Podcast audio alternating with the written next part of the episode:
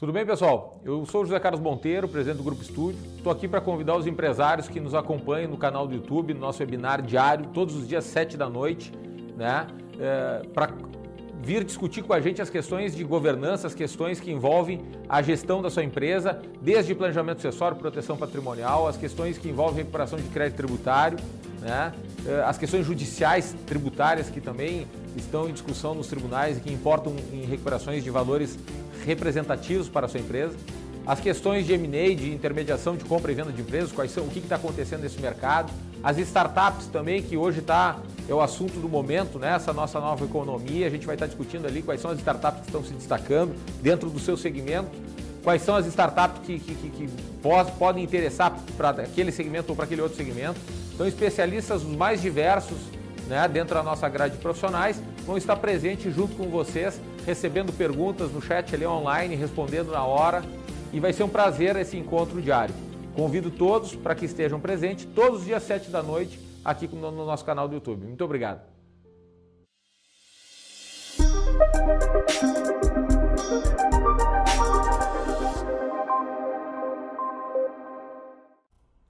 Oi. Boa noite. Boa noite, pessoal. Boa noite para quem está aí nos ouvindo ao vivo hoje. Ainda estamos aqui testando o microfone. Boa noite para todos.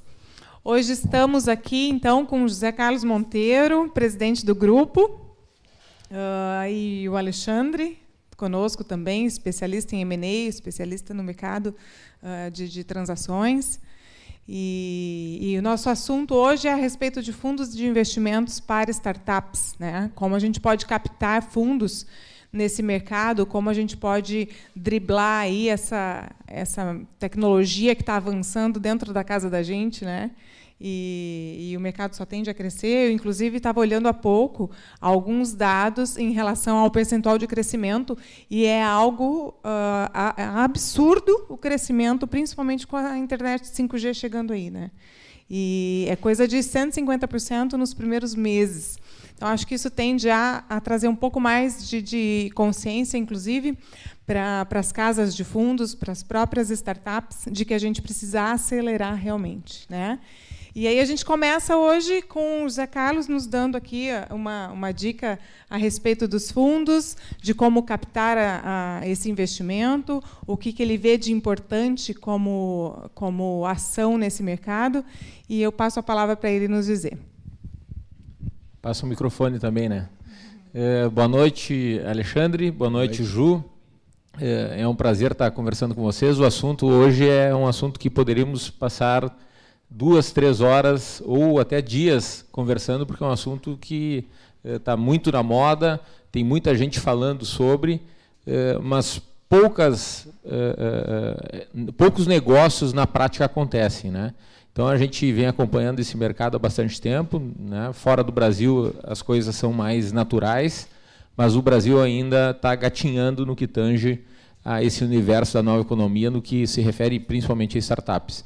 A gente vê eh, negócios fantásticos sendo lançados, né? eh, grandes centros sendo formados, mas os negócios em si, né? quando se noticia uma, uma, um investimento em startup, ele vira manchete em todos os lugares porque ainda são muito escassos. Né? Não sei se vocês concordam comigo, mas a tendência é que isso tenha um gráfico bastante importante e o Grupo Estúdio está atento a isso, a gente vem olhando muito para esse mercado e eu não tenho dúvida que eh, nos próximos anos os números mudarão muito. Né? Alexandre, o que, que tu acha?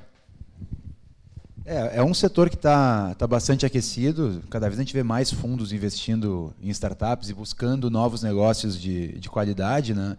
É, um, é um grande desafio para os fundos mesmo conseguir encontrar empresas que sejam aptas a receber investimento. Né? Os fundos geralmente buscam empresas que tenham um cenário de bastante tração pela frente, que tenham tem uma atração comprovada já e que tenha um mercado é, bastante extenso para se atingir. Né? Então, uh, uh, geralmente, eles olham é, muito para para métricas de tração, como o próprio faturamento, ou como número de usuários num determinado sistema, número de clientes, uh, em alguns casos, número de, de acessos a um determinado site. É, não, não, necessariamente a questão financeira é muito determinante nesse ponto. A gente vê vários cases de, de fundos e grandes empresas que aportaram em, em, empresas que não tinham faturamento, mas que tinham uma atração muito comprovada. Né? O caso mais clássico que eu me lembro é o caso do WhatsApp. Né? O WhatsApp ele não tinha nenhum real de faturamento e o Facebook aportou um bilhão de dólares neles porque eles tinham muitos usuários. Então, uh, e é isso que os fundos buscam. Né? Eles buscam uh, empresas que tenham uma atração comprovada e tenham uma, um grande mercado a ser atendido em geral. Acho que a gente podia abrir um pouquinho mais para o pessoal que está ouvindo, Alexandre, o que, o que, é atração, né? É, é, quais são os fatores vistos para que tenha atração? Né? É o faturamento, é o crescimento, é, é, é a estratégia de marketing ou é a, o empreendedor em si? O fundo ele está ele tá olhando, no final das contas, quanto ele vai conseguir é, lucrar com a operação de investimento na startup. Né? Acho que tem muito a ver com o exponencial, é, tem... a relação exponencial daquele, da, daquela empresa, né, daquela startup. Perfeito, perfeito. Tem, tem bastante relação sim. Né? Então, é, como ele está ele tá preocupado com né, como é que ele vai, uh, no final das contas, ter lucro com a operação, ele busca startups que ele vai conseguir vender no futuro por um valor maior do que ele comprou. Claro que se a startup ela já tem um faturamento e uma geração de caixa, é, o risco dele diminui. Então, ele vai ser mais suscetível a, a investir numa startup que tem muita, muita atração, que, tem, tá, esteja crescendo bastante, que, te, que tenha um mercado-alvo bastante extenso, do que investir numa empresa que não, que não tem tanta geração de caixa, que não, tenha, não tenha tanto faturamento, mas não é determinante. Né? Então, mas indo para a pergunta diretamente do o que significa atração, pode ser tanto uh, o próprio faturamento, o crescimento que a empresa teve em número de usuários, em número de clientes, é, e, e, mais importante do que isso, uh, o tamanho do mercado que ela quer atingir. Né? Então, poxa, ela tem uma atração grande, conseguiu fechar 20 clientes, uma empresa abriu ontem e conseguiu fechar 20 clientes em um dia. Poxa, legal, parece ser uma atração muito bacana, mas será que o mercado-alvo dela é, é, extenso o suficiente para ela, ela, ter um crescimento que permita ao fundo, no final das contas, quando ele for fazer uma saída da, da empresa, ter uma lucratividade interessante? Então é muito nesse sentido que, que os fundos raciocinam. Né? Acho que a gente pode estar tá, tá falando aí de escala e exponencialidade, né? Eu acho que tem, tem muito a ver. Exato. Exponencialidade, a gente fala de números, a gente fala de faturamento, a gente fala de ações.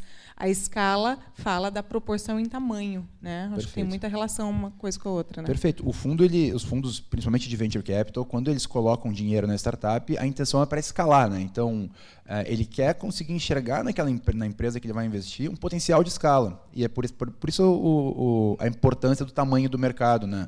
Se o mercado for, for pequeno, não vai ter muito potencial de escala. Não adianta colocar muito dinheiro ali dentro que, que, a empresa não vai conseguir escalar por questões, muitas vezes, de limitação de mercado. Agora, se é um mercado comprovadamente grande é, e a empresa está trabalhando bem esse mercado, mostrando que ela consegue crescer dentro desse mercado com diferenciais frente a outros players, é, isso é o que o fundo mais, mais se interessa. Né? E quando ele coloca dinheiro é justamente para acelerar esse processo de ganho de escala, para abocanhar essa fatia de mercado que não está sendo atendida numa velocidade mais rápida. Legal. E agora falando um pouquinho sobre o mercado brasileiro de startup de, de investimentos, né?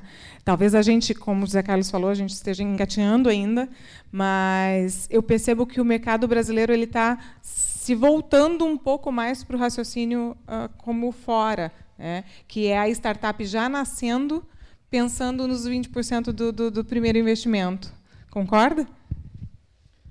É, eu acho que o, no Brasil as coisas vão, como eu falei antes, vão demorar um pouco mais, né? mas o gráfico vai ser bastante é, empolgante porque quem parte do zero, né? É, qualquer movimento é muito.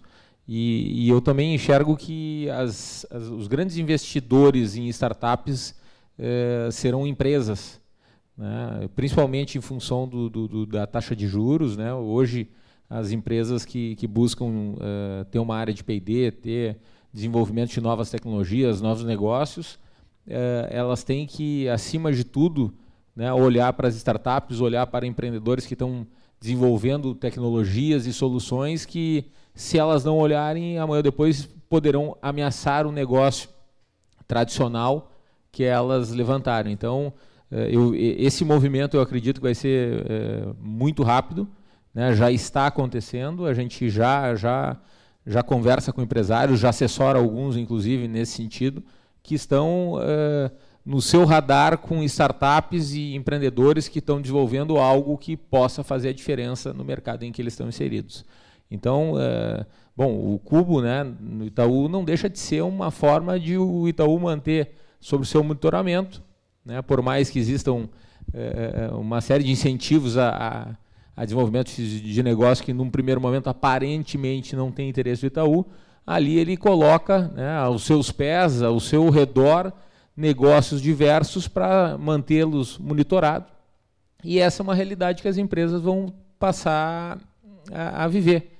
Né? Hoje, as grandes empresas que querem se manter na ponta no mercado que estão inseridas, necessariamente têm que olhar para as startups, têm que olhar para os empreendedores que estão eh, desenvolvendo, desenvolvendo tecnologias e formas de fazer eh, o que o mercado tradicional fazia, eh, por uma questão de competição. Né?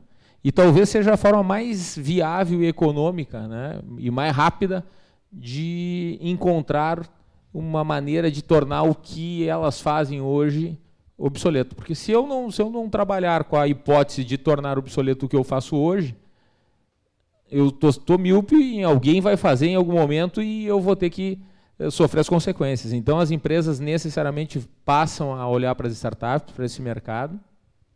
Existem vários uh, sites, várias estruturas né, digitais que, que, possibilitam tu acompanhar esse mercado também.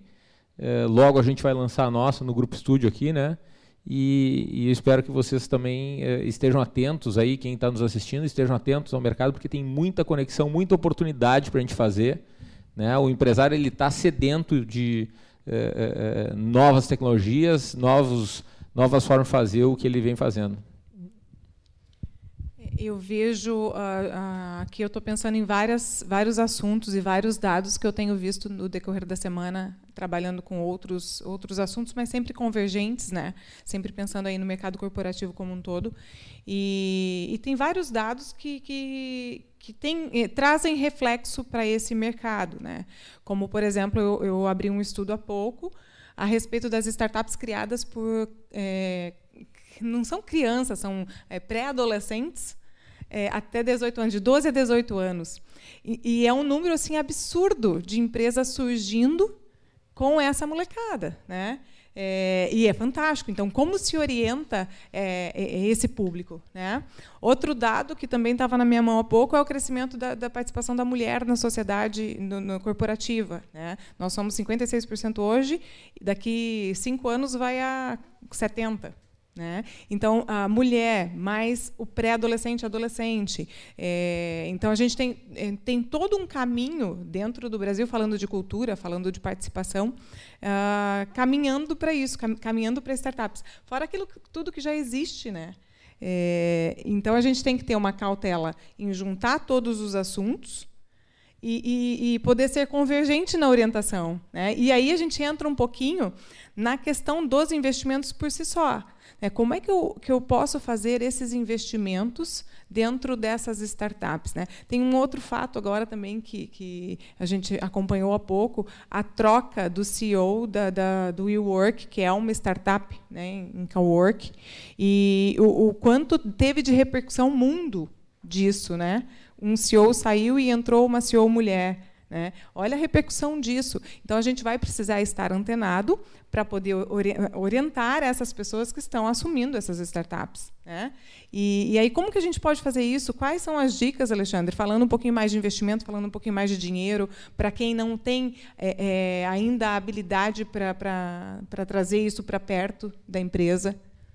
Perfeito. É, acho que a, o ponto que o José Carlos tocou ele é, ele é, muito interessante né, sobre a participação cada vez maior das corporações em startups. Né? O, a gente vê para todos os lados programas de aceleração dentro de empresas surgindo. O Cubo não é não é exatamente um programa de aceleração, mas é um grande investimento que o Itaú está fazendo em, em startups. A, a, Porto Seguro tem uma aceleradora própria. Então, é, a gente vê muito, muito movimento dessas corporações. De alguma forma, é um investimento coletivo, né? Exatamente. É um crowdfunding, né? Exatamente. É, é, ele é específico, mas ele é um crowdfunding, né? É, ele está colocando um, um, belo de um dinheiro, investindo um belo de dinheiro em trazer startups para perto, né? em busca da inovação, porque, é o, é como o José Carlos comentou, se, se não inovar, inovar, tu vai em algum momento te tornar obsoleto. Né? Então, é, tu, e tu vê isso em, em, várias, várias grandes empresas. Né? Há pouco tempo atrás, a SLC, empresa de agricultura, fez uma, um programa de aceleração. É, enfim, na Braskem tem seu programa de aceleração, a Serasa tem seu programa de aceleração. Então, tem, tem né, todas as, as grandes empresas elas estão querendo trazer startups para perto para ter inovação dentro delas. Né? Então, a, a, acredito que um ponto interessante é, é Quer falar alguma coisa, Carlos? Não, não, continua, continua. Fico tá nervoso aí para dar, um, dar uma opinião. Estou brigando pelo microfone aí. é, em alguns casos, né, as, as, empresas elas investem efetivamente na, nas startups, em outros casos elas querem mais se aproximar e trazer soluções, que é uma maneira de investir também. Né? Uma, uma coisa que a gente escuta bastante é que a coisa que a startup mais precisa é de novos clientes, principalmente grandes corporações. Isso, e é muito importante esse movimento das corporações para se aproximar das startups, seja para investimento, seja para entender seus produtos produtos de uma forma que possa, possam consumir. Né? É, talvez o que eu ia falar ali, eu estava escutando falar, e, e é, o que falta no Brasil é uma legislação é, mais adequada ao momento econômico que, o, que, o, que a nova economia é, provoca e necessita. Né? Então a gente vê já alguns movimentos nesse sentido, lógico, Uh, mas eles não são a insegurança jurídica que o, que o Brasil traz em termos para os investidores faz com que os investimentos em startup tradicionais que se vê no mundo aqui não, não ocorram e, irão demorar a ocorrer. Eh, então, como a gente estava falando antes, é mais fácil uma empresa eh, que vislumbra um, um mercado de inovação e que esteja tenha uma área de P&D dentro da sua estrutura investir numa startup do que um fundo fazer, apesar de que já tem alguns fazendo. Então, acho que a legislação brasileira, não só na área tributária, que a gente domina bastante, mas na área societária, em outras áreas é preciso que ela se adeque. Né? É, a gente já vê hoje a possibilidade de investimentos de mútuos conversíveis, né?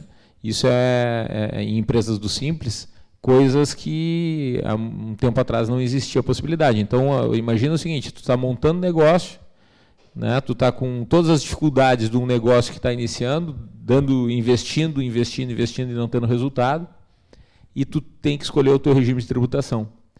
Né? A princípio tu está no simples, mas quando chega um investidor, como é que tu faz? Tu muda o regime? Ou tu continua no simples? O investidor não vai investir se tu estiver no simples. Né? Daí existe a modalidade do mútuo conversível, que é uma, uma legislação que, que, que já veio para se adequar a, a, a, a, essa nova economia. Mas como essa, outras tantas têm que vir.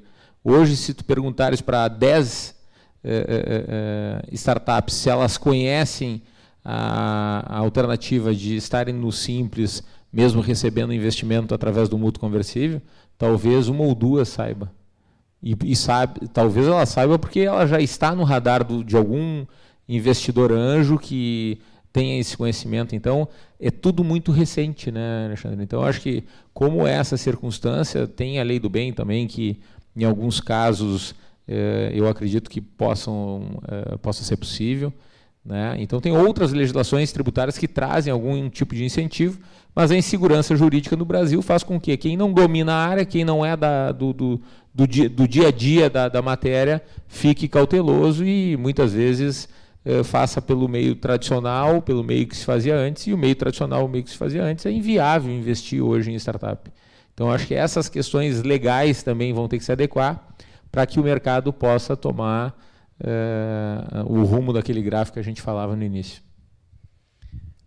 Eu acho que o pessoal pode, de repente, querer saber um pouquinho mais do mútuo conversível. Acho que seria interessante a gente entrar um pouquinho. Né? Mútuo conversível é uma relação que o, que, que o fundo, de, o, o investidor faz com a startup, eh, em forma de investidor anjo, né? sem que ele assuma os riscos fiscais, sem que ele assuma os riscos trabalhistas, né? em forma contratual. Ele pode, eh, ele está respaldado como investidor e não como sócio, né? É, e o mútuo conversível, ele, o mútuo sempre, né, uma, uma, uma, é, todas as empresas fazem, que não deixa de ser o emprestar um dinheiro para uma determinada empresa. Né? É, a diferença do mútuo conversível é que tu estabelece já no, no momento que tu empresta a possibilidade de transformar esse empréstimo em participação é, societária. Essa possibilidade é uma possibilidade que eh, o investidor não corre o risco de ser sócio desde o início da empresa que está nascendo. Né? Então, ele, ele, eu invisto na empresa eh, da Juliana como sócio, como, como eh, emprestando dinheiro, como alguém que está fazendo um mútuo, e eu tenho a opção, dentro de um determinado tempo, em, em transformar aquele empréstimo, que a princípio ela vai me pagar juros, eu posso optar por transformar aquilo numa participação societária. Isso faz com que, se tu tiver uma relação contratual com o Alexandre e, e em algum momento vocês não tiverem, eh, não estiverem acordados, tiver algum problema para a startup, para a tua empresa, eu não responda porque eu estou protegido pelo mútuo. Eu tenho uma relação de mútuo, né? A hora que eu quiser fazer a conversão, eu posso fazer. Então, isso traz segurança para o investidor. Só que essa segurança ela não passa só eh, pela questão de, ah, eu sou, estou protegido na relação da Juliana com o Alexandre, mas a Juliana vai ter que mudar o regime de tributação, vai ter que ter uma tributação menos benéfica, porque ela está no Simples hoje, para receber o mútuo. Não. Hoje existe a possibilidade de eu fazer um mútuo para a Juliana, para a startup da Juliana, ela continua no regime de tributação do simples, né? e mesmo assim ela pode, tendo algum tipo de circunstância com a empresa do Alexandre, o que vier a, a, a responsabilizar a startup não, não atinge o, o, o, o José Carlos que está fazendo esse, esse mútuo. A não ser né, é, que ele seja mal feito, esteja mal estruturado ou coisa do tipo. Então, legislações como essa eu acho que tendem a cada vez mais acontecer o que vai trazer uma série de incentivos e as empresas estão atentas né, a isso. Então, é, eu, eu, acredito muito que com esses, com esses é, movimentos legais aí do governo incentivando é, o nascimento de startups, o empreendedorismo no Brasil, a gente vai ter bom, bons resultados daqui para frente. Só complementando, né, até pouco tempo atrás a gente via que a, a maior parte dos investimentos de, de fundos é, acabam fazendo, obrigando as startups a se converterem em SAs, né? E, e, uma estrutura de SA é uma estrutura muito cara, especialmente se tu é uma startup, tu está sempre ali lutando para ter o teu cash flow né, no, no final do dia. Então, uh, essa, essa questão de mundos convertíveis vem muito para ajudar esse ponto também. É, né? e, e, essa obrigação ela tem tudo a ver com a questão tributária, porque uh, existe a possibilidade da, da empresa que está no Simples continuar no Simples se a relação for de mútuo. Mas o dia que eu fizer a conversão né, daquela minha, daquele empréstimo em participação societária, eu tenho uma tributação que talvez a maioria dos, do, do, dos investidores anjos ou dos fundos não gostariam de ter, a não ser que essa empresa, antes disso, se transforme em SA, e aí tem uma série de legislações aí que eh, trazem alguns benefícios se eu for fazer essa, essa conversão. Então, por isso que existe previsão de ela se transformar em SA, para que eu possa, para que eu exerça um mútuo para escapar de uma tributação que é e, e, aí parece que o legislador ele faz as coisas para que o empresário esteja sempre é, é um teste, né? É, vamos ver se é, é, eu não sei se é um teste de bobo ou se é um teste de esperto. Ao invés de ele simplificar a coisa, né, e deixar a regra clara para que não tenha insegurança jurídica e quem vai investir tenha a tranquilidade que está fazendo é, a coisa correta e, e, de forma competitiva. E eu acho que esse governo atual ele está muito postado nessa busca, né? É, a própria distribuição de lucro, que é uma, uma, uma questão que está sendo discutida, que deverá ser tributada, é, ela deverá ocorrer, e acho que é questão de tempo, para que se, se, se estabeleça uma, uma tributação menor, porque do jeito que está, as startups elas têm uma insegurança, elas geram uma insegurança para o investidor, né? Os investidores ficam pensam dez vezes antes de fazer qualquer tipo de investimento em função de questões de responsabilização tributária também. Tem uma pergunta ali para nós que acho que é interessante a gente entrar na pauta agora e, e, em seguida falar um pouquinho dos tipos de investimentos, Alexandre. Aproveitar aí o teu o teu know-how a respeito, o teu, todo o teu background e, e, nos falar um pouquinho a respeito de como né, captar investimentos ou como o investidor olha para a startup, essa essa via de, de, que vai e vem, né? E aí tem uma pergunta que nos diz que nos pergunta ali, ó, atualmente é, é visível o interesse pelas startups S, né? Uh, existem vários incentivos. É, e, e, isso não é só para startup. Né? A gente está vendo isso é para um movimento todo do mercado geral, né? do, do todo mesmo. Então, a gente falar em sustentabilidade hoje é, é quase que regra. Né? E tem algum segmento específico para isso? Tem investidores interessados nisso? O que, que você acha? A gente vê algum posicionamento de, de fundos direcionados a, a tecnologia para educação ou tecnologia para saúde, mas na, na, minha visão, se, se a tua empresa tiver uma, uma atração comprovada e tiver, um, tiver resolvendo um grande problema, é, indifere. Né? Não, não, vejo que tenha um, algum segmento que seja uh, ah, um, mais uh, interessante que o outro, porque assim é, é, uma, é uma enxurrada de novas tecnologias. Né? Tem muita coisa vindo e muita coisa por vir, uh, e a gente, a gente, não tem muita noção de quais são os setores que vão ser mais impactados e menos impactados nos próximos 5, 10 anos. Né? Então, é, é, se a gente consegue comprovar que existe um mercado-alvo um, extenso e, e, aquela empresa está fazendo um bom trabalho para atacar esse mercado-alvo, acho que esse é o principal ponto, né? sem se limitar muito à segmentação.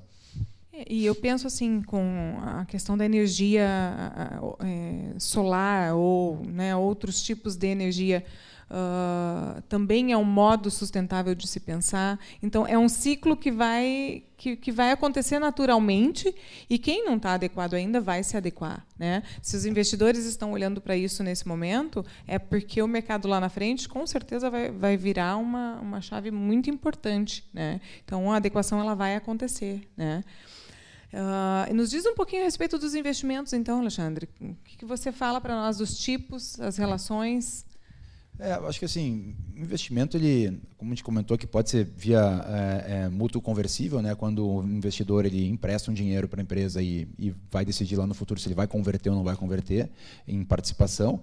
É, geralmente os fundos eles amarram já para caso eles optem por não converter esse dinheiro que, ela, que ele colocou segue sendo dívida e a empresa acaba tendo que que é, pagar isso de volta para o fundo ao longo do tempo. Né? Claro que isso, isso no caso de um investidor anjo, né? pontualmente. Isso, investidor anjo ou até venture capital muitas, muitas vezes. Tá? Então, uh... o, que vai, o que é muito difícil acontecer, né? porque se, se não foi um bom negócio é, e o, o investidor escolheu não sim, converter, sim, sim. é porque dificilmente ele vai receber esse dinheiro de volta. Né? É, é, muito provável que ele não vai receber, só que ele se resguarda contratualmente para isso. Né? Porque é, o que, o que, acontece em geral é quando, não, quando a conversão não acontece no futuro, é, as partes sentam e combinam alguma coisa que provavelmente o, o dinheiro investido não acaba não, não voltando à sua integralidade. Né? Pelo menos isso que, que se vê mais de forma mais comum. Né?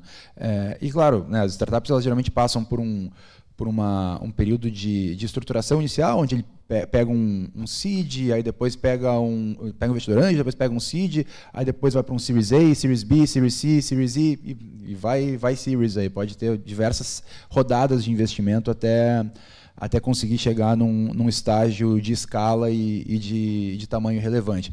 Só para o pessoal entender, o Series A, o, o A, uhum. o B, o C, ele, ele avança conforme o crescimento, né, Alexandre? Isso, Só para o pessoal entender um pouquinho. O Perfeito. investidor entra com um viés, em seguida ele investe de novo, ele investe de novo. Exato. É, o, o investidor anjo ele, ele entra num estágio muito embrionário da empresa. Né? Às vezes pode ser só uma empresa uh, de PowerPoint, como a gente chama no, no mercado. Uh, investidor anjo aposta naquela ideia, coloca um dinheiro para fomentar aquela ideia. Uh, o seed, geralmente, ele vem numa etapa um pouquinho, um pouquinho mais avançada, quando a empresa já tem uma estrutura, já tem alguns clientes e tal.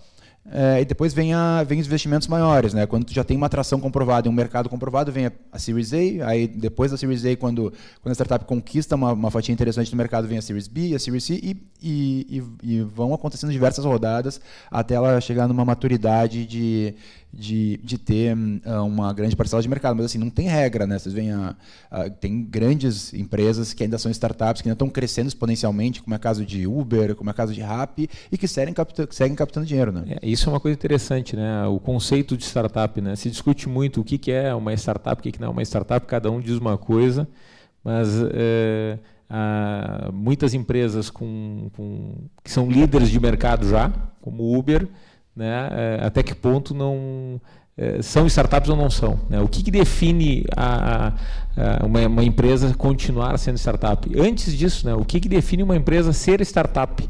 né? Porque é, tu pode ter usar como exemplos vários cases aí para lá e para cá e a definição vai ficar confusa. Né? E o investidor, voltando ao que tu falaste também, o investidor muitas vezes ele não ele não disponibiliza, ah, eu vou fazer um, um mútuo de 20 milhões naquela startup, né? um mútuo conversível. Ele não necessariamente ele vai entregar os 20 milhões para aquela para aquela empresa. Ele quase que fomenta aquela empresa de acordo com o regime caixa de despesas, investimentos e, e, e necessidade que ela tem. Até porque a taxa de juros passa a correr a partir do momento que ele disponibiliza o capital. E a startup não quer pagar um juro enquanto não recebe o capital. Então, é, é, é mais saudável essa relação é, do que disponibilizar todo o capital e, eventualmente, aí é, até ter algum outro tipo de problema. Então, mas eu, a questão do, do, do, do, do conceito de startup, qual é, qual é para ti o, o, conceito de startup, Alexandre? Eu acho que é, uma, é um debate importante. O que, que, é uma startup, né? Porque parece ser básico isso, né? A gente, ah, o que, que é uma startup? Uma empresa que investe em tecnologia, uma empresa que eh, vai ter um crescimento exponencial, uma empresa que tem um, um, um louco lá atrás dela querendo fazer ela acontecer com um sonho né, que muitos não tiveram, ela está inovando de forma que ninguém inovou ainda. O que, que é uma startup no, no, na opinião de vocês?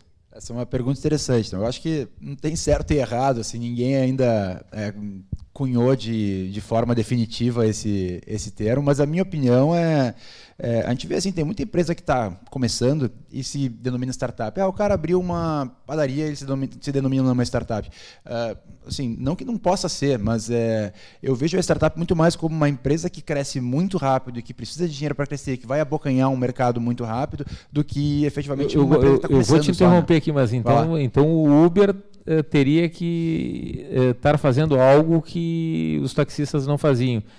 Né? Se tu pensar, uma padaria não pode ser uma startup. Não, eu acho que ser. ela pode, ela não, pode, ela o que ela, ela tem que fazer algo diferente exato. do que o mercado tradicional vem fazendo. Exato. Mas vamos por aí a coisa, exato. então. Exato. Ela, ela, tem que inovar dentro do seu, do seu setor e crescer de forma exponencial. Então, é, ela, ela, tem que ter uma proposta de, ou de tecnologia ou de inovação muito clara para Pra, na minha opinião, poder ser classificada como startup e estar apta a, a viver desse ecossistema né, de fundos de investimento, venture capital, para poder navegar bem nesse, nesse mundo. Porque assim, se é uma startup que não propõe nada de inovação, ou que é simplesmente uma empresa que está começando é, e que não tem tração ou um mercado-alvo grande, ela, ela, não vai, ela não vai conseguir navegar nesse. A nossa nesse falta de microfone aqui está. Mas vamos providenciar mais um microfone aí, uh, assistência. Uh, o que, que eu vejo assim, ó, então quer dizer que eu não posso dizer que uma empresa é startup antes de deixar ela se desenvolver e se mostrar se é ou não uma startup, porque nenhuma empresa começa né, te dando provas de que ela vai crescer exponencialmente. Nenhuma empresa é, apresenta no início, na largada, a sua tecnologia. Ou ela tem que passar um tempo desenvolver, ela, ela tem que demonstrar, ela, ela atinge o status de startup. Nenhuma empresa nascente boa. pode ser uma startup, então. Eu, acho que é, uma, é, um, é um debate que. que Não, isso vai longe, isso vai longe. E é um debate que vai ser muito importante e a gente tem que, tem que firmar uma opinião, porque isso, cada vez mais, principalmente na legislação tributária, é, as, a, o legislador vai trazer benefícios para startups. Tá? Mas a definição para o que é ou não é uma startup não dá para o legislador fazer uh, sem que a gente observe o que, que ele está definindo e sem a gente ter uma opinião. Né? Então, eu acho que é importante a gente começar a opinar sobre isso, porque daqui a um tempo nós teremos grandes discussões. Né? Se aquela empresa se enquadra no que uma startup pode se enquadrar, pelo que ela faz, pela forma que ela faz, pela tecnologia que ela usa, né? e, e, e, e que venham livros aí, doutrinas e, posicionamentos de gente que que está atuando forte nesse mercado porque isso vai ser fundamental para se, se, ter uma, uma, segurança jurídica, principalmente no que tange a legislação tributária no Brasil. Sim. É, mas assim, respondendo a tua pergunta sobre essa questão de se a empresa ela está começando e não tem ainda uma estrutura e não tem uma atração comprovada, ela não pode ser uma startup, eu acho que pelo contrário, né? Quando ela está começando, ela muitas vezes ela tem uma, uma proposta de valor que ela não está muito certa se, é, se aquela proposta de valor vai vingar ou não vai. Mas ela tem uma tecnologia ou ela espera desenvolver uma tecnologia para uma determinada causa, para um determinado problema. É, e ela se vê como, como uma startup, porque ela está propondo uma inovação. Apesar de não ter inovado ainda, ela está se propondo inovar. Então, acho que esse é o principal, principal uh, ponto é, inicial. Né? É, poxa, ela está se propondo a fazer uma inovação, ela, ela, ela tem uma tecnologia ou se propõe a fazer uma tecnologia para revolucionar um determinado mercado. Então, acho que isso, pelo menos na minha visão, eu vejo, eu vejo esse tipo de empresa como startup. Ah, ela começou, rodou um ano, dois anos, ela não conseguiu crescer exponencialmente, não conseguiu atingir tração, mas entrou no estágio de maturação onde ela virou uma empresa, efetivamente, que gera caixa, mas não cresce exponencialmente. Eu acho que quando ela chega nesse estágio, é, é, aí é uma coisa, uma questão muito de é, da própria empresa, de, poxa, ela, ela, vai investir mais, vai captar dinheiro para fazer novas inovações, para trazer mais uh, tecnologias para o mercado, ou não, ela está satisfeita com o estágio de maturação que ela se, que ela se, se atingiu, que ela atingiu e, e com o fluxo de caixa que ela está gerando. Mas então imagina o seguinte, uma empresa que está desenvolvendo o WhatsApp lá, se ela passar dois, três anos desenvolvendo o WhatsApp e não chegar a, a, a, um, a um produto, eventualmente ela deixa de ser é, configurada como startup. Né? Vocês estão rindo aí, mas é, no máximo, mais meia hora, a gente chega a uma conclusão aqui, né, João? É... Eu vou pegar o, o, microfone do Alexandre, ele não está me emprestando. Mas a, a, o exponencial, né, eu acho que tem uma vírgula aí. O mercado convencionou que a startup ela inicia no momento do MVP, não na hipótese. É, aí vem a, as fases. Isso é uma convenção mercadológica. Tá? Não, não é legislação, vamos dizer assim. Então, o mercado convencionou que a startup inicia no, no momento do MVP. Ah, exponencial ah, é quando a gente fala de números, de resultado financeiro. Né? Então, a, a, startup, como essência inicial, que é ali o primeiro o segundo ano, talvez, também não sei dizer se ela vai além, mas ela, ela tem tecnologia obrigatoriamente, ela é escalável e ela é repetitível. É, o, o produto dela se torna abrangente a entrega, se é produto ou serviço. Né? É, essa é a essência, de fato, de startup. É que a gente entra em alguns conflitos. Uh, vou dar um exemplo aqui. Eu vi é, é, há pouco uma startup de, na China, uma startup de pet shop. Você consegue imaginar uma startup de pet shop? É difícil, né? É, e aí... Eu vou pegar o do Alexandre, já que, que eu fui confiscado aqui, mas eu, eu te diria o seguinte, que qualquer pet shop deveria ser é, é, é carimbada de startup, porque é um, é um mercado novo. Né? Mas e a tecnologia? A te, mas a tecnologia, eu acho que não. A, quando, quando, a gente exige de uma startup tecnologia, a gente. e essa vantagem está em maioria, né? Alexandre. É, mas ah, quando a gente exige tecnologia de, um, de, um, de, uma empresa, então a gente tem que definir o seguinte: a empresa eh, só pode ser considerada startup se ela tiver uma tecnologia não existente ainda, porque então só empresas de tecnologia poderão ser startups. Um, um, meio tecnológico, por exemplo, o WhatsApp é um meio de tecnologia. Né? E aí, é, é, vou continuar nesse exemplo do pet shop que me chamou muita atenção. É um hub que você pode alugar um cachorro. É eu achei incrível isso. É algo assim, é, é totalmente disruptivo. Você pode alugar o cachorro para o teu filho para o final de semana de qualquer marca, né? É, mas eventualmente tu pode, pode ter uma pet shop que, vamos para um, um, exemplo mais tradicional, né? ela é uma pet shop e ela está inovando nas maneiras como ela está vendendo, está entrando em canais novos, está não necessariamente desenvolvendo tecnologias ela, ela, com inteligência artificial. Imagina e... o seguinte, é uma pet shop em que tu não precisa ir lá e fazer a tosa no teu cachorrinho lá, ou dar o banho no teu cachorrinho, e pagar um valor. Ela tem um plano de, saúde, um plano de saúde, sim, um plano sim, sim. De, de, de, de, frequência. Né? Tu paga lá 150 reais por mês. Se quiser dar dois banhos por dia, tu pode ir lá e dar dois banhos por dia. Ela está inovando, ela está fazendo algo diferente. E cadê a tecnologia? Eventualmente lá tem um cara com um papelzinho lá anotando, ah, veio mais uma vez. Então, é, eu estou trazendo essa discussão porque eu sei que existem alguns, algumas definições pré-estabelecidas mas a gente vai muito.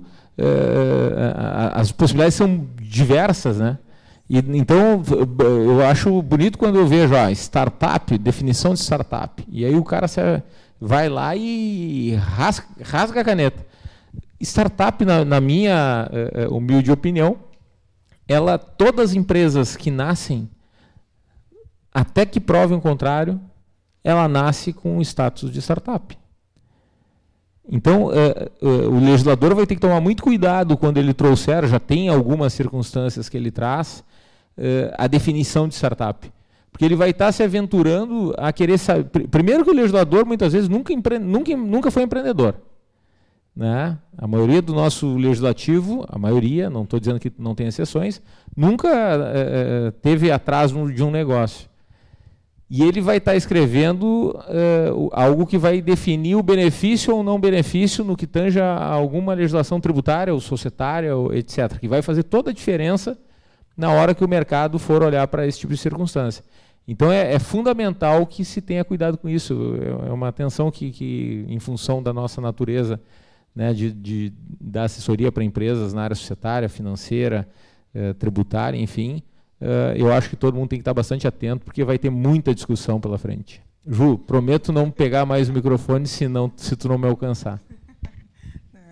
Uh, voltando um pouquinho, então, é, essa questão da, do, do, legislativo, né, é algo que está em formação e, e vai ter um barulho aí por trás disso ainda, né? Porque a gente fala de investidor, a gente fala de um, de um ciclo do dinheiro. Se a gente não fomentar isso, o, o, o, dinheiro não circula, né? É investidor com tecnologia, com cliente, com disrupção, né? Então, eu acho que tem, tem muita discussão pela frente ainda. Ah, né? Com certeza. Imagina se a gente entra em discussão aqui, imagina os nossos burocratas lá em cima, né? É, mas nós temos mais perguntas ali que eu estou observando aqui, mas a gente não, não foi lá ainda. Vamos olhar. Ali, a Fábio perguntou aqui, ó, qual o momento que. Tudo bem, Fábio? Boa noite. qual o momento que converte o mútuo conversível? Existe um prazo? É estabelecido em contrato? O prazo pela legislação é até sete anos. Eu posso fazer um mútuo conversível em até sete anos, eu tenho que converter ele ou não. Esse é o que diz a legislação, né? mas a gente sabe que o mútuo ele pode é, iniciar como um mútuo simples e, e, lá pelas tantas eu passar a fazer novos mútuos, porque existe o famoso mata-mata, né? Quem trabalha na, no mercado financeiro ajuda deve ter visto muito isso. Quando eu tomo um empréstimo com, uma, com o banco e eu estou operando, né? com aquele dinheiro, muitas vezes eu, eu, eu, pago aquele empréstimo no vencimento e tomo um novo empréstimo. Eu pago e tomo um novo empréstimo. Então, o mútuo ele pode ocorrer da mesma forma. O investidor eh, coloca lá um determinado valor no, na empresa e no vencimento desse, desse prazo ele vai lá, a empresa paga e toma um novo investimento, né? toma, faz um novo mútuo. Então, o mútuo, por legislação, sete anos uh, mas ele pode, pode ocorrer essa circunstância. É, bom, estava olhando os comentários ali e o pessoal realmente tem dúvidas ainda sobre o conceito de startup, né? É, é recente para nós. É, o Brasil ainda tem, tem muito chão para correr aí, mas eu prometi que não ia pegar o microfone, mas eu, eu, eu, gostaria de quem estivesse assistindo que participasse conosco e cada um, se, se for corajoso, é, todos os que estão assistindo ali colocasse a definição, a sua definição de startup no quadro ali, não para esse programa, porque eu sei que ele já está chegando ao fim, mas eu acho que é importante para que vocês participem, para que a gente tenha também a, a, a impressão que vocês, a definição de vocês, né? E se arrisquem aí, vamos ver o que, que vocês conseguem trazer como definição de startup. Eu, eu acredito que a gente deve avançar ser, ser questionador, sim, no assunto, para fazer o dinheiro circular, como eu falei há pouco, e, e para beneficiar não só os grandes, né, que a gente sempre viu um Brasil muito é, nesse sentido, né, o benefício para quem sempre teve dinheiro, recurso, sempre o benefício fiscal ou o benefício em contratos ou, é, sempre foi é, maior, né. Então acho que a gente pode tem que ser questionador, sim, né. Nós temos mais uma pergunta ali, vamos ver. Ó. Uh, possuo uma associação. O pessoal está colocando na tela que está pequeno de ver. Vamos dar uma olhadinha aqui. Uh, possuo uma associação de reproteção veicular. Ela é escalável, replicável, uh, porém não intensiva em tecnologia. quer saber se se é, ela se classifica como uma startup, né? Acho que o Alexandre pode nos ajudar aí um pouquinho com isso. Eu acho que ser intensivo ou não em tecnologia, porque assim, a tecnologia ela, ela vem para resolver um problema, né? Então, a, a, ela, se a se a associação está conseguindo resolver seus problemas de forma não necessariamente tecnológica e está conseguindo escalar dessa maneira, eu não vejo ser um. Acho que a, a primeira pergunta, talvez, que, que, a gente tenha que fazer é por que, que você quer que ela seja uma startup? Né? É, uma, é uma boa questão. Exatamente. Que seja um ah. caminho de, de análise. Por que, que você precisa classificá-la como uma startup? É, eu, eu, gosto muito de usar a tecnologia como, como eu comentei, né, como algo para resolver algum problema. Né? Então, poxa, eu tenho 10 pessoas fazendo uma determinada atividade. Porque será que se eu colocar um pouquinho de tecnologia, eu não vou reduzir custo, eu não vou, eu não vou fazer uma coisa que escale mais e com, com custo menor? Porque, eventualmente, para escalar, eu vou precisar botar um exército ali para fazer esse determinado serviço. Né? É, então, eu não, eu não vejo essencialmente essa questão tecnológica como limitante para conceito de startup ou não. Claro que uh, se fala muito mais de tecnologia porque tu só consegue escalar um negócio de verdade num mercado grande com tecnologia. Não existe outra maneira viável de fazer isso hoje em dia. Né? O pessoal está se arriscando a colocar ali, ó. Já, já entraram na, na tua aqui. Mais ou menos ali, olha, tem o Pedro ali está exigindo tecnologia, né? Essa é a minha discussão. E o Glauber é, concorda comigo ali pelo que eu estou vendo. Ó. É, eu, eu, vejo que a questão da, da, da tecnologia, ela, ela, se ela vier como é, com, vírgula, com vírgula, com, com ou, né? Uh, isso, mas aquilo, ou aquilo, ou aquele outro, até eu concordo que tecnologia está dentre os itens mais importantes. Só que eu não vejo que uh, a tecnologia seja essencial para definir uma startup, porque a gente estaria limitando em muito as possibilidades. E, e eu acho que quando a gente fala em startup, a gente fala em inovar, em fazer diferente o que já se fazia, né, eh, de forma disruptiva. Então, por isso que eu disse que se o Pedro colocar lá o ou ali, eu concordo mais, ao invés da, da vírgula, que aparentemente eh, parece, que, uh, parece que tem que ser, ser, as duas coisas. Né? A gente sabe que tem muitas definições que tratam a tecnologia como essencial para ser eh, considerado uma startup, mas a minha opinião, a minha singela opinião é de que é algo novo, algo que vem, de alguma forma, uh, inovação e, e startup para mim está tá, tá muito ligado, está muito eh, conectado. Tudo que, que tu inova, de alguma forma, tu está uh, uh, trazendo a cultura, o DNA, o mindset né, que, que vem junto com, com a palavra. O Glauber fez um apontamento importante que eu acho que vale para o raciocínio. Ó. Sem a tecnologia, eu não consigo escalar a minha empresa. É a abrangência de vendas, né? É, com a tecnologia você avança fronteiras, você é, quebra, né? enfim, você não, não alcança só Porto Alegre, você chega no, em Minas, em Brasília, né? Mas aí é, uma, é um outro ponto de vista, né? Porque não, qual o negócio que não usa tecnologia? Né? Uma, uma coisa é eu, eu, eu ter uma empresa que fabrica um determinado produto e eu não, eu não tenho tecnologia naquela fabricação daquele produto. Eu faço, sei lá, com, uma, com a martelo, né? E eu vendo via e-commerce né, qual é a empresa que não se, se, beneficia das tecnologias que estão à disposição hoje? Aí, é, aí é a nova economia, é, é, a tecnologia ela está inserida no, nos meios pelos quais a gente faz as coisas. Mas não, não posso exigir que uma empresa, para ser considerada startup, ela necessariamente tenha que ter uma tecnologia inserida. Ela tem que ser, tem que ter um programador, tem que ter uma. O Glauber é programador, daí fica. Ele está defendendo dele ali, né, Ju? Mas eu acho que a tecnologia ela está na volta, ela está à disposição para as startups. Ela não pode, eu não posso olhar para um negócio que não tem tecnologia diretamente e entender que esse negócio não é uma startup. Essa é a minha, minha visão. O André concorda contigo ali. A startup pode ser uma nova forma de se relacionar com o mercado, com ou sem tecnologia. É um raciocínio muito parecido. Mas, enfim, gente, estamos aqui há 50 minutos se não me engano ali pelo, pelo relógio que eu estou vendo. Acho que por hoje avançamos o tempo, inclusive, né? É, ter, teria bastante assunto ainda. A gente pode falar muito ainda sobre investimentos. Captação está querendo pegar meu microfone de novo. Né? Imagina se tivessem três microfones. Mas é. Mas é, eu vou me despedir do pessoal para a gente não, não avançar mais, né? não fica produtivo partir daqui.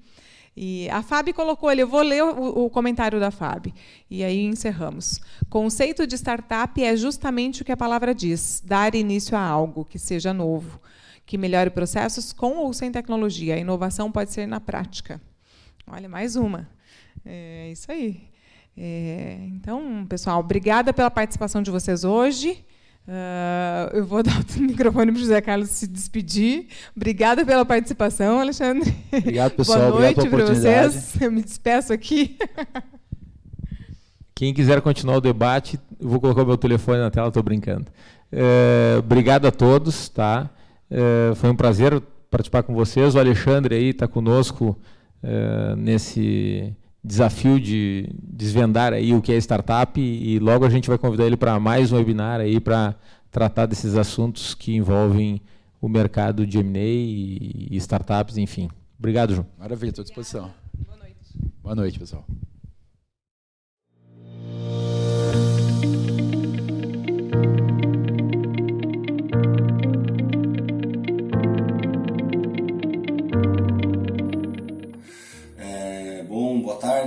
Nome é Eduardo, eu sou aqui de Cocal do Sul, Santa Catarina. Né? Eu conhecia a estúdio através do Renato, foi o consultor da, da empresa. É, aconteceu que o Renato esteve aqui na, na, na, minha loja, é uma drogaria, me oferecendo os serviços dele. Né? A princípio eu, eu, eu fiquei meio receoso, com, com medo, é, não, sem, sem, sem saber o que, o, que, o que estaria por vir ou ou até pelo fato de alguém estar tá te trazendo né, dinheiro assim, sem, sem, sem, tu, sem tu esperar, né? Hoje a gente sempre tem medo disso, mas teve desconfiança sim. Fui atrás, pesquisei, fui atrás de outras pessoas que fizeram trabalho com, com, com a empresa estúdio e no final agradeço até ao, ao Renato pela insistência, pela persistência de de fazer o serviço comigo, porque hoje, é, exatamente no dia 20 do 8, agora de 2019, já entrou na minha conta todo o ressarcimento do imposto que eu paguei a mais, já caiu na minha conta é, todo aquele dinheiro que eu paguei. Então eu queria até agradecer ao Renato pela insistência e pelo, e pelo empenho né, em estar tá fazendo esse trabalho com a gente. É, deu resultado, recomendo, pode confiar que, que o serviço funciona, acontece mesmo. Valeu, gente. Obrigado. Espero ter ajudado vocês aí.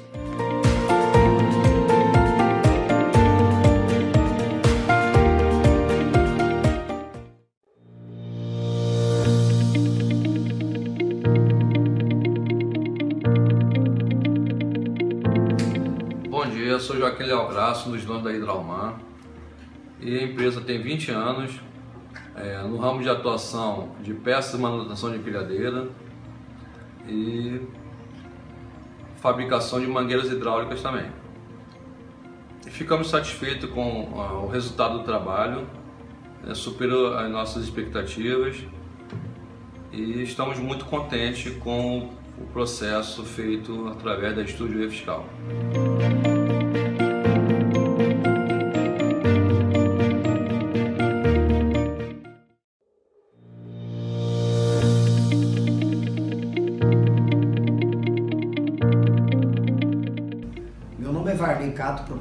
Proprietário da Cato Autopeças de Passo Fundo, e trabalho no ramo de atividades para, de peças para veículos importados.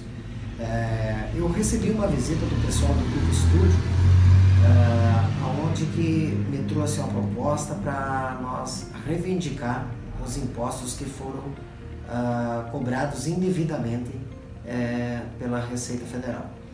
Aí o pessoal pegou e fez uma, uma avaliação de toda o meu faturamento eh, dos últimos cinco anos e constatou que não havia impostos cobrados indevidamente. É, a isso eu contribuo os parabéns à minha contabilidade que agiu corretamente e também eu indico o Grupo Estúdio para quem acha que pagou nos últimos cinco anos impostos indevidamente que procure o pessoal do Grupo Estúdio para fazer uma análise de todo o processo de todos os últimos cinco anos do seu faturamento. Muito obrigado, indico o Grupo Estúdio.